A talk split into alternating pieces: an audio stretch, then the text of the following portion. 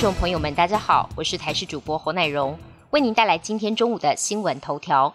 今天是二十四节气当中的立冬，不过台湾附近东北季风减弱，北部、东北部及东部气温回升，最高温可以达到二十五度。降雨方面，迎风面东半部、大台北地区及北部山区有局部短暂雨，东北部地区有局部较大雨势发生的可能，其他地区是多云可见阳光。中南部山区则有零星飘雨的可能。气象专家指出，未来一周没有比较强的冷空气，不过周四前水汽稍多，大台北山区附近、基隆及东半部宜兰有雨，直到周五起水汽减少。随着国内疫情趋缓，今天开始四大防疫措施也跟着松绑，像是染疫者只要隔离满七天之后，随时快筛阴性就可以提前解除自主健康管理。另外，公众场所也不用再强制量体温。参加团体旅游、宗教活动也取消三季令，让不少民众直呼好方便。但也有人担忧，防疫措施松绑太快，恐怕会增加重复感染的机会。美式卖场是许多人采买日常用品的好去处，不过有网友日前逛卖场时，表示卖场疑似没开冷气，导致室内闷热，让他出现头痛、想呕吐的症状。奉劝网友没有很大需求别进卖场。贴文曝光之后，引发了不少网友共鸣。直言逛半圈就开始头晕，假日绝不去美式卖场等等。不过也有人指出，是因为政府限电，卖场只能控温在二十八度，超过得罚钱。全台湾都这样。外电消息部分，美国威力球连杠四十期头奖奖金上看六百一十亿台币。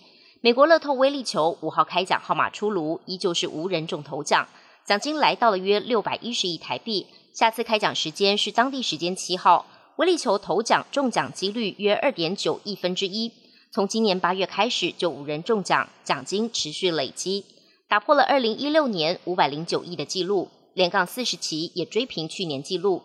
如果在下一期中奖，约能一次领取两百九十亿台币。美国威力球乐透一九九二年开始举办，需要六个号码全中才能获得头奖，获奖者可以选择一次全领，或是分三十期领取。韩国首尔发生了火车出轨事件。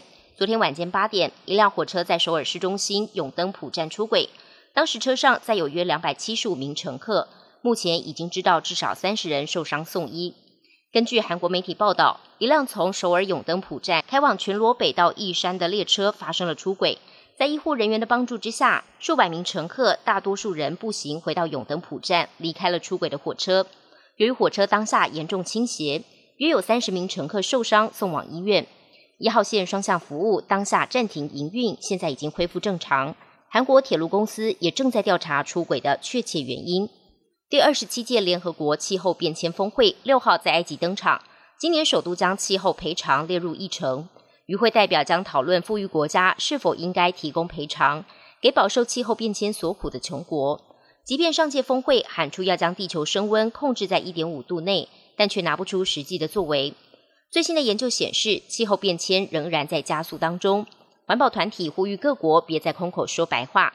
荷兰还有抗议人士闯入机场包围飞机，呼吁大家减少搭机，抑制碳排。